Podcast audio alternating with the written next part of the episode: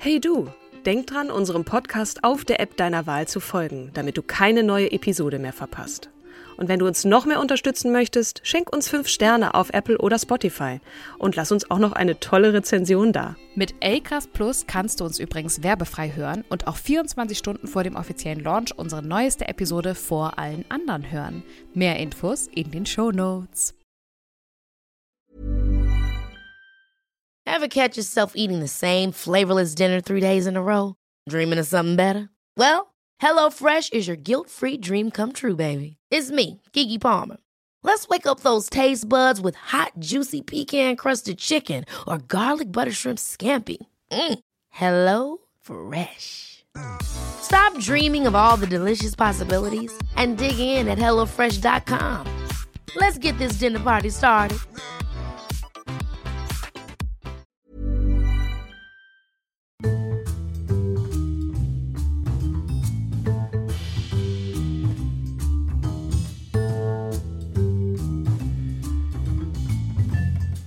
Hallo und herzlich willkommen zu unserer Podcast-Reihe Starke Frauen. Wir haben die Folgennummer 60 und hier bin ich voll zu Gast mit Katrin Jakob. Du bist voll zu Gast. Und ich äh, habe natürlich wie immer an meiner Seite als Spur nach wie vor im Homeoffice die wundervolle Kim Seidler. Yay. Vielen Dank, liebe Kim, für das, äh, äh für das Intro. Ich musste gerade sagen, also wirklich äh, bin gestolpert über die 60, weil wirklich, Hammer, wir haben ne? schon 60 Frauen vorgestellt. Es ist jedes Mal müssen wir dazu sagen, wie viele Frauen, damit wir das Gefühl haben, so, sie werden immer mehr und wir haben jetzt eine echt richtig krasse, große Girlband zusammen, sage ich jetzt mal. Die Stimmen werden lauter und ganz unterschiedliche Bunte dabei aus aller Welt, aus allen äh, möglichen Geschäftszweigen, beruflichen Hintergründen, wie auch immer. Ich bin, ich bin begeistert. Und ich auch. Wobei, wobei wir natürlich, glaube ich, jetzt 57 Folgen mit starken Frauen äh, bekleidet haben, weil wir haben ja einmal dieses Sonderinterview mit Lore, wir haben einmal das Interview mit deinem Bruder und wir haben, oh, zweimal, glaube ich, die Recaps drin, ne? wo wir ähm, äh, Folge 51, glaube ich, war irgendwie Recap Folge 26 bis 50 und davor hatten wir Recap 1 bis 25 ja. auch nochmal dazwischen, also von daher oder 24, ach, was okay, weiß ich. Okay. Aber wir haben auf jeden Fall eine riesen Menge äh, an Frauen, wo es mir inzwischen übrigens auch in Gesprächen mit anderen Personen, war ganz geil, Ge äh, letztens, vorgestern meinte mein Vorgesetzter, ach, du schmeißt dich weg. Wir haben überlegt ähm, zum Thema ähm, Audio natürlich. Ähm, wir hatten eine Anfrage und es ging um das Thema Sport. Und er ja. hat natürlich dann äh, einen Mann vorgeschlagen und weitere Männer im Petto und meinte halt, ja, das ist halt nicht so ein Frauending. Und dann mache ich so, nee, mein Freund, da kann ich dir jetzt schon mal direkt ein paar auflisten, die mir aus unserem Podcast noch geläufig waren. und ähm, musste total schmunzeln. Also das, das bereitet mir echt Freude. Manchmal ist es halt echt ja. anstrengend, ne? Wo man dann halt denkt, Mist, ich habe so viel auf Zettel, ich muss so viel erledigen und jetzt auch noch diese Podcast-Folge. Und dann, ja. jetzt beim letzten Mal mit Indira Gandhi, dachte ich nur, wow, was für eine beeindruckende ja. Frau ne, je, wie, wie, wie ähm, kontrovers diskutierbar. Aber ich hatte sie vorher nicht auf dem Schirm. Und deswegen bin ich total dankbar auch über unsere Community, wie jetzt auch eine Jenny, die einfach gesagt hat, ey, könnt ihr mal Indira Gandhi vorstellen? Ja, klar, okay. Und dann freue ich mich, wenn ich so viel Wissen mir wieder aneignen kann. Denke, wow, also die hatte ich vorher nicht auf dem Schirm gehabt. Ja, finde ich auch. In diesem Fall muss ich sagen, dass ich diese Frau vorgeschlagen habe. Da ist bisher noch keiner draufgekommen, nämlich Eva Ilus. Mhm. Und wer ist das, fragt ihr euch, und wie kam das eigentlich dazu? Also es gibt eine, eine Menge Liebesgeschichten da draußen, die natürlich auch wundervoll sind und, und auch bis zum Ende. Mich rührt das immer sehr, wenn ich durch den Park laufe und dann ist da ein älteres Ehepaar, was Hand in Hand dann noch so schlurfend nebeneinander her, womöglich dann auch noch die Enten füttert und so. Also das, da geht mir richtig das Herz auf. Und ich muss jetzt schon sagen, dass bitte am Ende nicht das Gefühl entstehen soll, dass äh, der Zustand der Liebe da draußen in modernen Zeiten einfach katastrophal ist. Es ist natürlich nach wie vor äh, sehr viel Liebe da draußen, die manchmal etwas überschattet wird von dem sehr viel lauteren Hass, der sich auch zum Teil in sozialen Netzwerken dann zeigt. Also das muss ich äh, vor, vorweg schon mal sagen, also, bevor ich mich jetzt gleich um Eva und ihren äh, Forschungsgegenstand kümmere. Ja, ähm, ja du willst eigentlich ja auch damit schon ähm, suggerieren, dass wir in dieser Folge eine Mischfolge machen. Das heißt, wir stellen einmal Eva vor und dann beginnen wir ähm, über das Thema Liebe ein bisschen zu philosophieren, oder? Es ist so, äh, ich muss sagen, genau, ich wollte auf jeden Fall über diese Frau etwas erfahren und äh, man kann sich Eva Ilus im Grunde nur nähern, weil sie halt auch noch relativ unbekannt ist und sich jetzt nicht als, auch das muss ich jetzt schon zugeben, nicht als starke Frau in dem Sinne, wie die, die wir in, dieser, in diesem Podcast schon vorgestellt haben, hervorgetan hat, sondern sie hat einfach sehr starke Thesen, kann ich mal so sagen. Und in, insofern ist es vielleicht auch eine kleine Sonderfolge. Es geht ein bisschen um die Frau, aber eigentlich eher um, um das, was sie geschrieben hat, was wir auch sehr kontrovers gerne diskutieren können. Mhm. Sie hat über, über eigentlich viele äh, Sachen geforscht. Ich habe mir jetzt die Liebe rausgepickt und äh, kann auch nicht in Gänze jetzt ihr komplettes Werk jetzt da in, ausbreiten und würde dann eher in ein Gespräch beziehungsweise eine kleine Fragerunde, Interview mit dir und, mhm. und auch mit mir selbst vielleicht äh, und eine kleine Therapiesitzung wird's vielleicht auch. Äh, natürlich der Hinweis, äh, du musst nichts erzählen, was du nicht möchtest. ähm, äh, ausarten, aber ja. Vielleicht ganz kurz zu Eva. Sie ist geboren am 30. April 61 in äh, Marokko, genau gesagt in Fes. Ähm, sie ist aber Israelin, also äh, Soziologin, Schriftstellerin und Journalistin. Sie hat einen Abschluss in Soziologie, Kommunikation und auch Literatur, hat an diversen Unis studiert, äh, unter anderem in an der Annenberg School of Communication an der Universität von Pennsylvania, also in den USA, dann auch in Paris und ähm, unter anderem auch an der Hebrew University, die, glaube ich, soweit ich weiß, in Jerusalem, nein, ich weiß es ganz sicher, äh, in Jerusalem ist, mhm. ähm, und ging dann auch einen akademischen Weg ich weiß leider nichts über ihren familiären Background, äh, wie sie aufgewachsen ist, äh, welches Verhältnis sie zu ihren Eltern hatte, ob sie eine äh, Geschwister hatte oder ähnliches, ist jetzt, glaube ich, auch nicht weiter wichtig. Ähm, man kann da weiter reingehen. Ich habe auch jetzt wirklich nichts gefunden. Äh, sie hat angefangen zu unterrichten in Tel Aviv an der Universität. Da war sie bis 2000 äh, ungefähr. 2004 ging sie dann an äh, das äh, Hebrew University Center for the Study of Rationality ähm, und äh, war dann im Anschluss äh, wie es hier heißt, ordentliche Professorin für Soziologie und Anthropologie an der Hebräischen Universität. Ähm, wenig später war sie auch Mitglied, äh, und zwar 2008, äh, des Wissenschaftskolleg in Berlin. Ähm, Im Jahr 2012 wurde sie die erste weibliche Präsidentin der Bezalel Kunsthochschule. Das ist eine staatliche Kunst- und Designhochschule in Jerusalem. Und seit dem Jahr 2015 ist sie äh, Professorin an der École des Hautes d'études en Sciences Sociales in Paris. Da habe ich jetzt mhm. versucht, mein Französisch nochmal auszupacken, mein Schulfranzösisch. ähm, aber äh, lehrt auch im Rahmen äh, einer äh, sogenannten Niklas Luhmann, also System äh, Theoretiker äh, unter den Kommunikationswissenschaftlerinnen und äh, Kommunikationswissenschaftlern unter euch kennen Niklas Numann ähm, als Gastprofessorin in Bielefeld. Sie hat zwölf Bücher veröffentlicht, von denen ich jetzt ein, zwei, drei mal ganz kurz äh, zumindest mal nenne und darauf eingehe, worum es da geht, die in insgesamt 18 Sprachen übersetzt wurden und sie schreibt da vielleicht ist euch der, äh, der Name auch geläufig, äh, der oder diejenige unter euch schon mal einen Zeitartikel von ihr gelesen hat, denn sie schreibt unter anderem für die Zeit, die Le Monde und die Haaretz, Haaretz, ich weiß nicht, wie man es ausspricht, ähm, eine israelische Zeitung. Sie hat äh, diverse Auszeichnungen bekommen und äh, im Übrigen hat sie, wurde sie im Jahr 2009, ich weiß nicht, wann sie angefangen hat, für die Zeit zu schreiben, aber das muss um, ungefähr um den Dreh gewesen sein, denn die Zeit hat sie äh, als eine der zwölf ähm, wichtigsten Intellektuellen bezeichnet, die Zitat, wahrscheinlich das Denken der Zukunft verändern werden. Hm.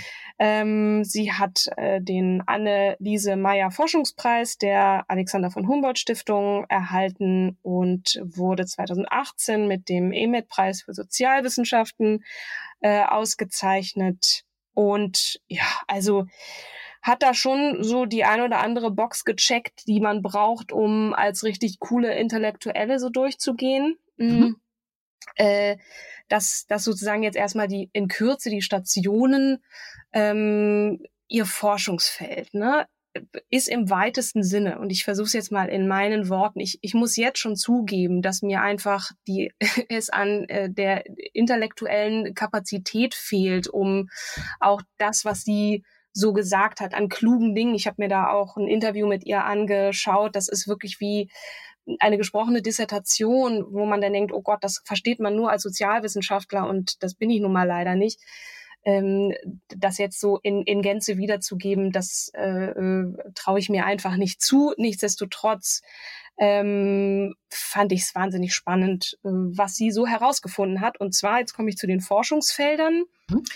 Sie untersucht die kulturellen Aspekte der Schnittpunkte zwischen Emotion und Kommunikation und insbesondere die Rolle der Massenmedien, wie die eben sich auf unseren Wortschatz äh, auswirken, äh, wie sie unser Wahrnehmen und unser Denken und auch unser emotionales Leben beeinflussen. Und aber ihr großer Forschungsgegenstand, und dafür ist sie auch bekannt und auch viel zitiert in dieser besagten Graphic Novel von Liv Strömquist, ist so ihr Forschungsgegenstand die romantischen Beziehungen in Zeiten, also in, der, in modernen Zeiten beziehungsweise in kapitalistischen Zeiten.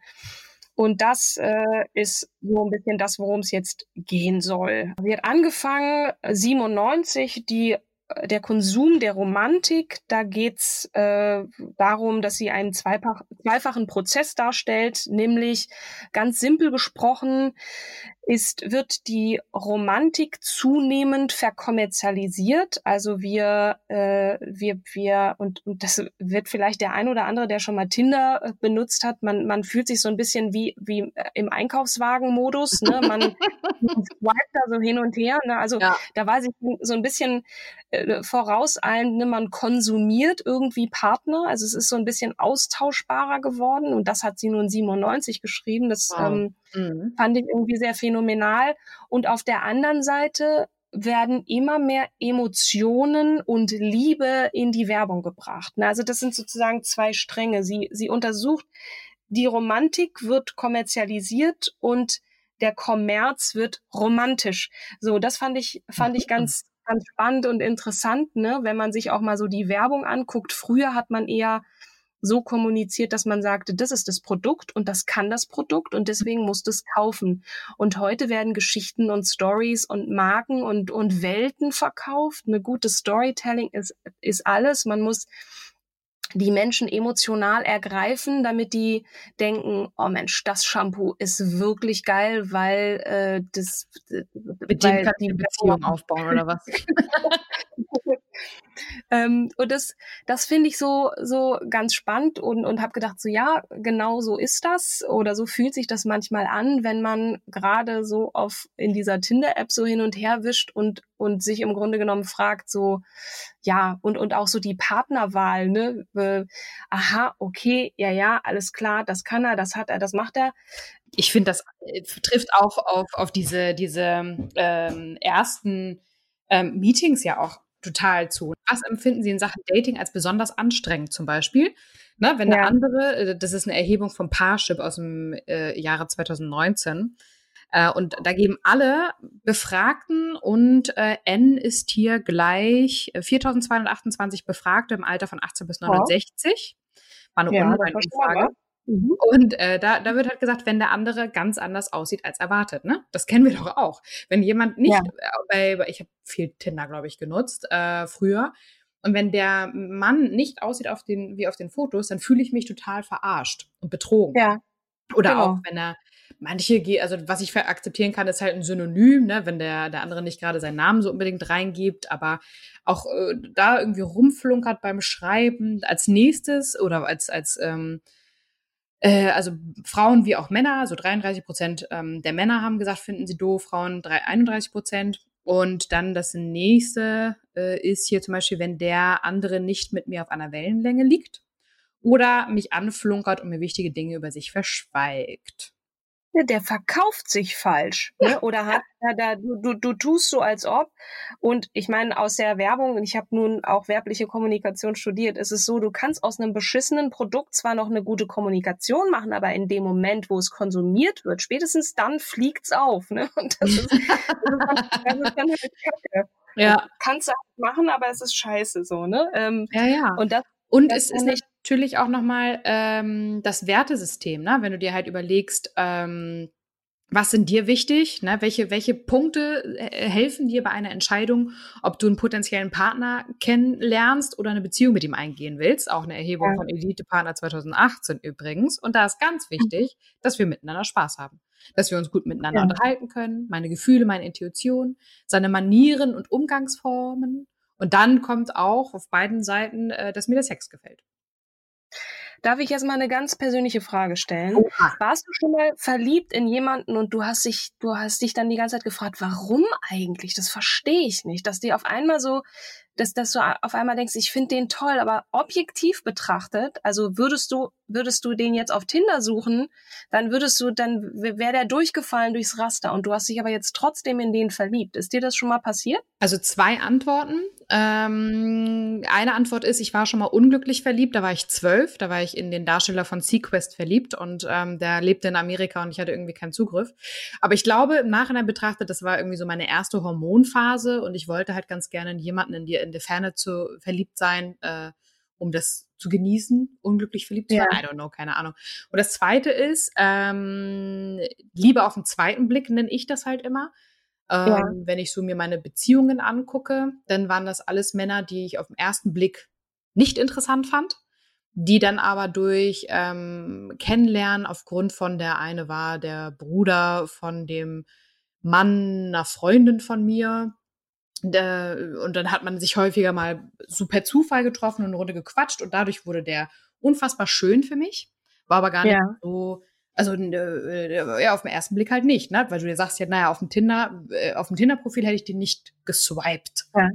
ja. Und also das kenne ich auch. Oder dass, dass halt mhm. jemand dann halt durch seinen Charakter einfach so unfassbar besticht, ähm, dass, dass man ja. gar nicht anders kann, als sich zu verlieben. Das stimmt mich hoffnungsfroh. Es klingt jetzt wirklich alles andere als äh, nach Konsum, sondern es ist vielleicht einfach passiert. Ich kann mich erinnern, ich war mal, also ich habe wirklich ein Jahr mit einem Kollegen zusammengearbeitet und irgendwann, gut, dann war ich dann auch nicht mehr in der Beziehung und dann irgendwann stellte ich fest, oh mein Gott, ich bin verliebt in den. Und zwar hat mich das wie der Blitz getroffen, als wir zusammen, wir sollten, zufällig war er auch in Hamburg und dann sind wir äh, zurück nach Berlin gefahren und ich trat aus dem Bahnhof, wo er auf mich gewartet hat, ähm, und, und dann sah ich ihn da und dachte so, oh scheiße, echt, ich bin verliebt.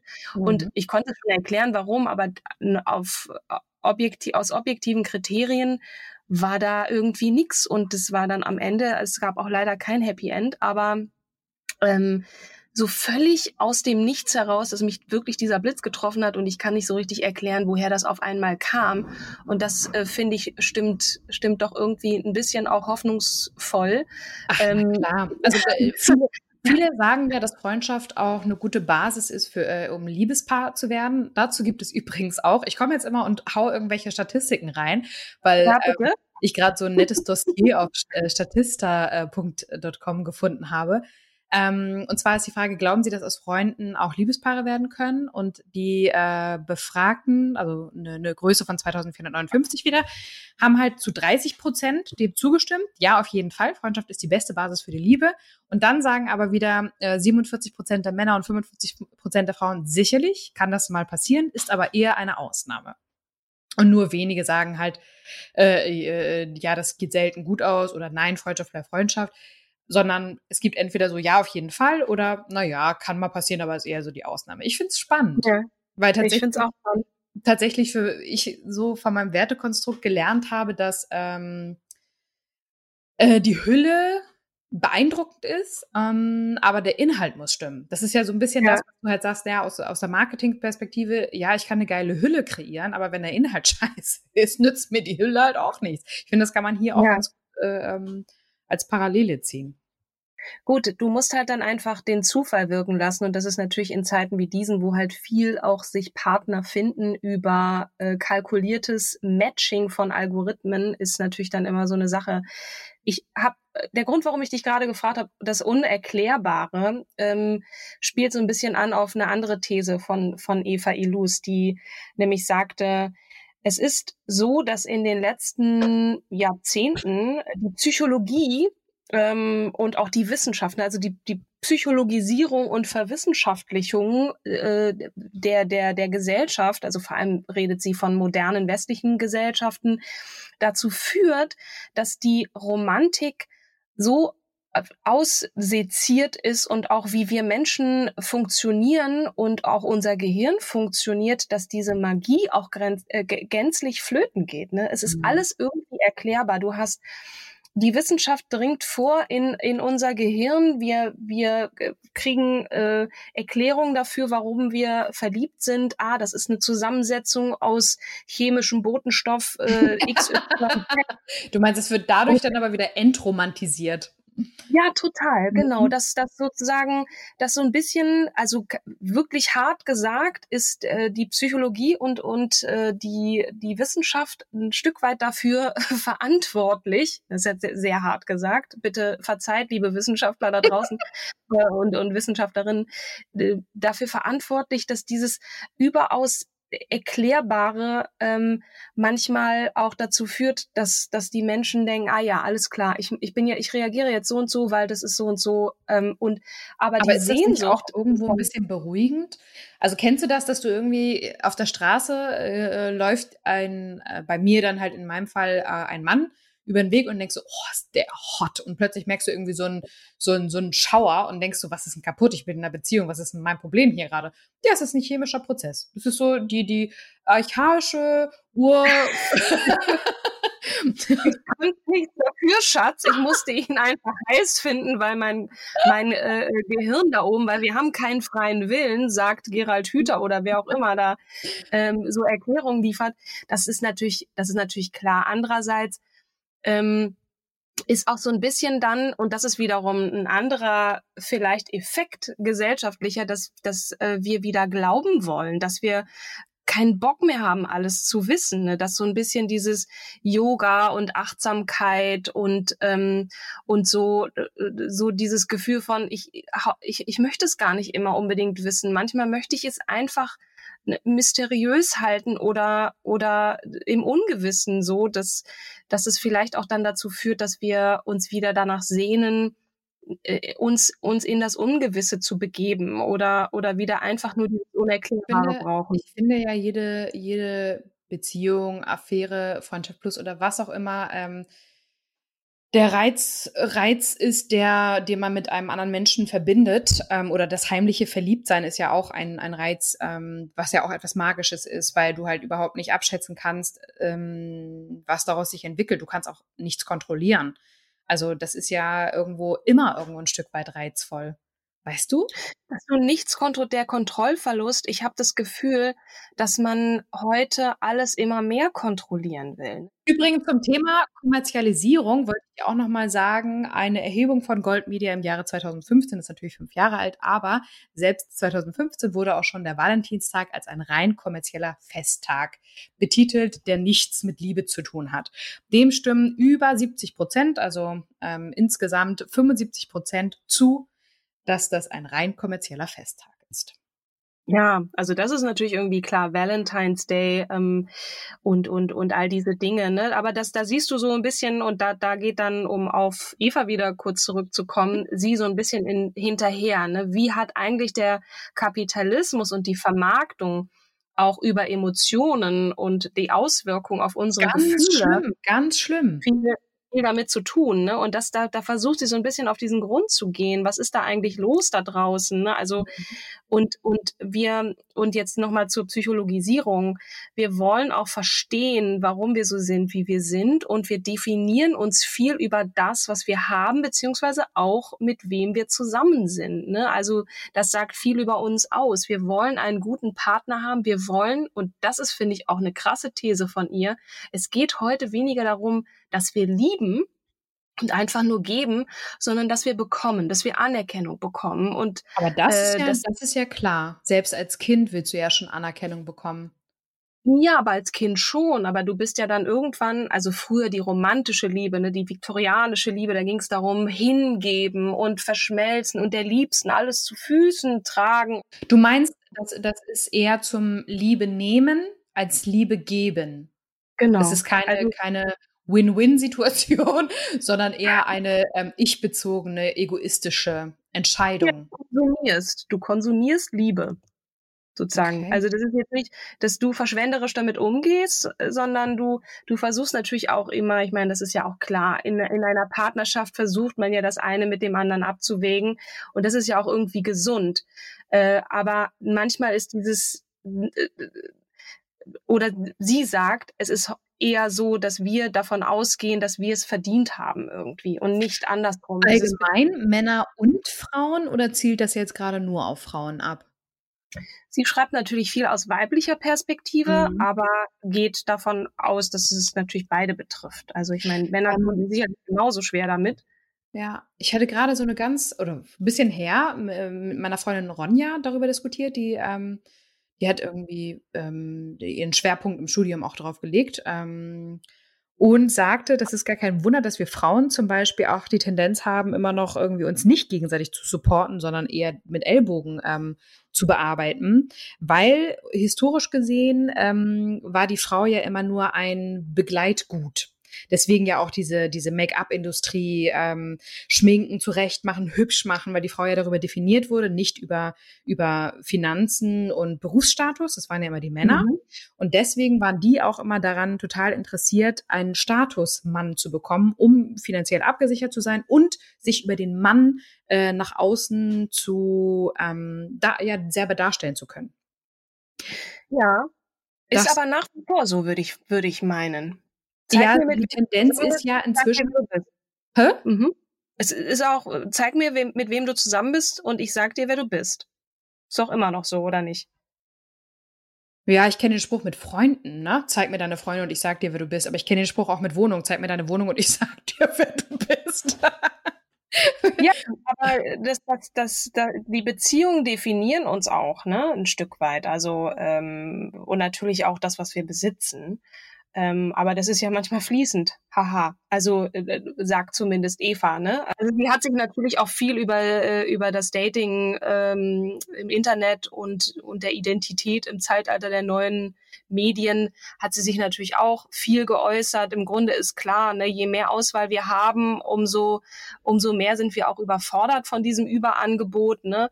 Mhm. Und sind und, und, und swipen uns da rechts und links und, und da, und du kommst in so einen Modus rein, auch beim ersten Date, wo du dann denkst, check, check, check, oh, geht gar nicht, diese Hose, wie kann der die nur anziehen? Und dann ist man schon gleich, mhm. und das, das wird dann, das wird dann halt so, das, dann kommt man in diesen Konsummodus rein und hat häufig das Gefühl von, ich fühl's nicht, ne? Also dieses. Ja, weil man dann aber auch zu sehr geprägt ist von der Oberflächlichkeit, ne? Ja, ja, das Problem ist, wir denken manchmal zu sehr drüber nach. Also die Liebe ist und das vielleicht so schon mal so so, ein, so ein, äh, eine Landebahn für diese Folge. Die Liebe ist uns ein bisschen zu Kopf gestiegen und das finde ich wahnsinnig schade und das bedauert auch Eva Ilus, ähm, dass sie denkt, es ist alles so verkopft, ne? es ist gar nicht mehr im Herzen, es, es ist alles nur noch oben im Kopf und, und dann denkt man dann so, ach Gott, jetzt kommt, jetzt schaltet sich der Kopf wieder ein, oh, jetzt hat er aber wieder einen Jogger an, wenn wir essen gehen wollen, das geht aber gar nicht, wir hatten das doch besprochen und so, sondern ja, ja. es einfach gut sein zu lassen und gerade sein zu lassen. Und ich muss auch so ein bisschen über ähm, darüber schmunzeln, weil zum Beispiel dieses How I Met Your Mother wurde ja auch überall gehypt, aber da wird auch dieses auf der Suche nach der perfekten Frau verkörpert. Anstatt halt zu sagen, der hat ja so hammer viele tolle Frauen getroffen und irgendwo ja. war, hat es aber dann wieder doch nicht geklappt oder irgendwie hat nicht gestimmt. Und das ist natürlich auch etwas, wo man halt dann erstmal die Frage stellen kann, wie viele Beziehungen hat der eigentlich? Das ist so diese serielle Monogamie nennt sich das. Mhm. Und ähm, dass man doch eigentlich besser dran ist, mit an, an dem zu arbeiten, was man hat und auch an sich zu arbeiten. Ähm, das, ist, also, das, ist, das, ist, so blöd, ne? es, ist, es ist ja alles da, aber dann wäre die, dann wär die Serie ja schon nach einer Staffel vorbei gewesen. aber der Clou ist ja gerade der Twist am Ende, ne? dass du dann denkst, ja, das auf die Gesellschaft. ja. Ich ja, das ist ja auch das, was du sagst. Toll. Ich, ich mochte ich, die Serie auch total. Ich liebe Josh Redner. Also da, da bin ich einfach, ich bin nach wie vor in den, in den verknallt und äh, deswegen lasse ich auf den, auf Ted Mosby lasse ich nichts kommen, du. ähm, vielleicht zum Abschluss noch ganz kurz ähm, die, die, die Bücher, die beiden letzten Bücher, die ähm, Eva veröffentlicht hat, äh, ist mhm. einmal, warum Liebe weh tut. Also da erklärt sie dann so ein bisschen, das ist so, so ein Ratgeber für alle, die denken, ich krieg's nicht auf die Kette, so die Ted Mosbys, du bist nicht dran schuld. Also am Ende heißt, heißt es dann, es liegt nicht an dir, es liegt, äh, äh, es liegt am System und auch der Gesellschaft, wie wir sozialisiert sind. Also es ist nur ein Stück weit deine deine verkorkste Kindheit, warum du niemanden findest, sondern es sind einfach die Gegebenheiten und das gibt ja dann auch irgendwie ein bisschen Hoffnung, dass wir uns einfach ein bisschen schwer tun. Jüngst hat sie noch äh, die Warum Liebe endet, hat sie sich dann, wie der Name schon sagt, so ein bisschen auch mit dem Scheitern von Beziehungen, die so überfrachtet sind mit Erwartungen und, und Rumdoktern und und äh, hier musst du, das musst du, die Rolle und so weiter. Ähm, mhm. Warum, warum das heute so schwer ist und, und auch möglich ist, aber auch Beziehungen zu beenden, weil früher, ne, hat die Religion das geregelt, so bis dass der Tod euch scheidet. Da war nichts mit vorher weggehen. Dann war es schwierig, weil Frauen auch keinen eigenen Job hatten. Wer sollte das, ähm, ne, wer sollte dann das Leben finanzieren? Da musste man beim Mann bleiben ähm, oder es schickte sich einfach nicht und heute geht das und, und stürzt irgendwie sehr viele Menschen in, in trauriges Unglück. Aber ich möchte positiv traurig weil Unglück, also weil das Ding ist, ähm, wie viele sind unglücklich in Beziehungen, aus denen sie aus, aus, aufgrund dieser, die du genannt hattest, diese, diese Begebenheiten nicht aus einer Ehe oder nicht aus einer Beziehung raus konnten das es ist locker, also ne, das gibt ja ganz viel diese Diskussion auch, ähm, de, de, die Rolle des Mannes muss sich komplett neu finden. Er kann sich nicht ja. mehr über Geld und Status definieren. Eine Frau kann sich nicht mehr nur über Optik definieren. Ähm, das, das ist, also das ist ja unsere Gesellschaft, äh, die jetzt gerade so ein bisschen aus den starren Vorgaben rausgebrochen ist und ja. viel, viel Freiraum plötzlich, besonders für die Frau bietet. Ich muss mich nicht schlagen lassen. Ich muss, äh, ähm, ich muss mich nicht denunzieren lassen. Mein Mann kann nicht einfach die ganze Zeit in Puff reinlatschen. Also ich bin jetzt sehr positiv, ja. Aber ähm, trotzdem noch, also sie ja auch im Übrigen. Also es gibt ja auch Frauen, die, die das tun. Der Grund, warum ich das gesagt habe, ist gar nicht so sehr, dass ich das gut finde, dass, äh, äh, dass, dass Frauen äh, damals das nicht konnten, sondern die Fakt ist, dass sich damit beschäftigen nach Alternativen. Ne? Ich könnte, ähm, ich muss es gar nicht. Ich habe gerade gar keine andere Wahl. Also da wird jetzt entweder wird jemand für mich ausgesucht oder jetzt jetzt bin ich halt mit dem einen und da muss ich jetzt durch. Es gibt gar nicht die Möglichkeit, sich über diese ganzen Optionen Gedanken zu machen. Ähm, Klar kann man sich immer noch Gedanken machen über jemanden, darüber den zu verlassen und es dann nicht tun äh, und darüber unglücklich zu sein. Aber früher gab es halt nur so, zack, das ist es jetzt und damit musste klarkommen. Und heute gibt es wahnsinnig viele Optionen und, und, und, und Möglichkeiten und Rollen und, und, und, und Bedingungen, die man erfüllen muss und so weiter. Und das, das macht die Sache nicht unbedingt im Sinne der Romantik leichter. Aber natürlich sind Menschen früher genauso unglücklich gewesen. Das, ich finde, es ist ja auch eine Einstellungssache. Kennst du das Buch Liebe dich selbst und es ist egal, wen du heiratest von Eva Maria Zurhorst? Nee, kenne ich nicht. Da, da, geht es ja auch, also weil, weil das Ding ist, äh, wenn du nicht zufrieden bist in dieser Beziehung, weil der Typ bohrt in der Nase, der trägt einen Jogger, dann sind das ja oberflächliche Merkmale und es hat eigentlich nichts mit ihm zu tun, sondern mit dir ja, bestimmten Perfektionismus, äh, Anspruch oder ich, äh, ach, da gibt's noch jemand, der ist besser. Der puppelt nicht links in der Nase, sondern rechts. Rechts. So. oder äh, also ich finde, dass an diesem Spruch viel dran ist und natürlich darf man nicht vergessen, dass auch dieser Spruch Facetten hat. Man muss ja nicht alles nehmen und belassen, wenn, wenn, wenn der Typ wirklich ganz viele schlimme Probleme mitbringt äh, oder ja, Partnerin oder der Partner im Allgemeinen. Ähm, ob man da jetzt durchgehen will, wie Bonnie und Clyde, das muss jeder für sich selber entscheiden. Aber wenn es halt eigentlich vom Gefühl her stimmt und du mit dir selber zufrieden bist und ähm, im Einklang bist, dann kannst du über so eine Merkmale oder Fehler, nenne ich sie jetzt einfach mal, auch gut hinweggucken. Von wann ist denn das Buch? Alt. Warte mal, ja, ich muss mal. Ich würde heute ergänzen, ich würde es anders nennen. Äh, liebe dich selbst und es ist egal, ob du heiratest, weil ne, dieses dieses Gefühl von du du du du bist nur was wert, wenn du wenn du unter der Haube bist oder so oder ah, ja, wichtige Beziehung bist. Super. Ja, ich möchte mit äh, ein zwei kleinen Zitaten von Eva enden, die vielleicht ein bisschen Hoffnung geben, nachdem wir jetzt also ne, es wird vielleicht ein bisschen klar, dass sie sagt boah, der, der moderne Mensch hat es schon nicht so einfach und die arme Romantik, aber sie, sie schließt das Buch, warum Liebe weh tut, ähm, unter anderem mit, mit diesen Sätzen. Unter keinen Umständen möchte ich behaupten, die moderne Liebe sei per se unglücklich oder die viktorianische Liebe sei besser als unsere, beziehungsweise dieser vorzuziehen. Das ist ja schon mal gut. Vielen Dank, Eva.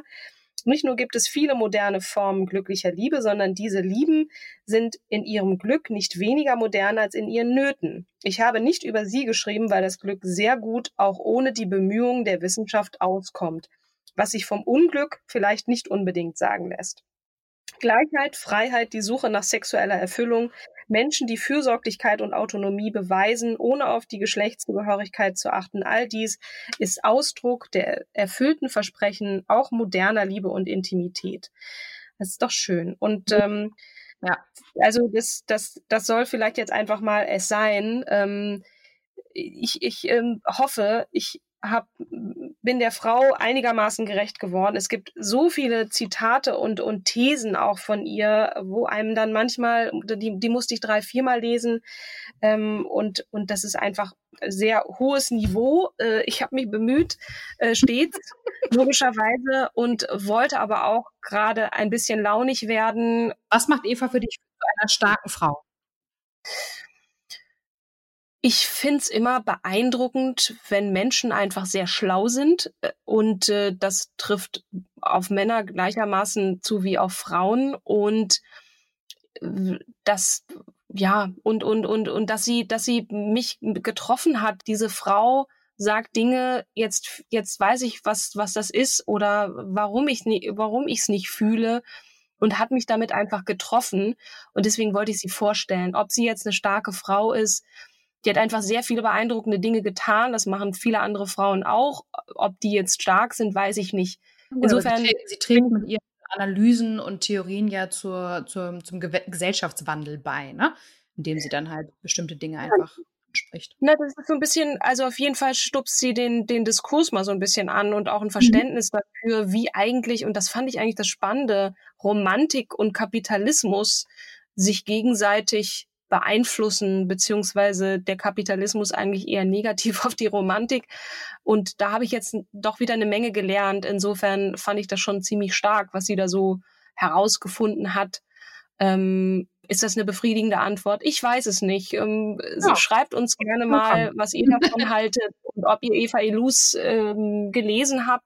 Wen willst du denn vorstellen das nächste Mal, Kim? Ich würde wahrscheinlich gern ähm, Dorothea Erxleben nehmen. Noch nie von ihr gehört, deswegen ja. wäre ich sehr dafür äh, und hm. bin sehr gespannt. Wahrscheinlich mhm. schon viele andere da draußen auch, wenn ihr bis jetzt zu Ende gehört habt. Vielen mhm. Dank dafür, für diese doch etwas längere, längere Folge. Ich bin sehr gespannt auf Dorothea und mhm. ähm, danke fürs Zuhören und Mitdiskutieren und überhaupt. Und äh, ja, bis zum nächsten Mal. Bis zum nächsten Mal. Bis dann. Tschüss. Tschüss.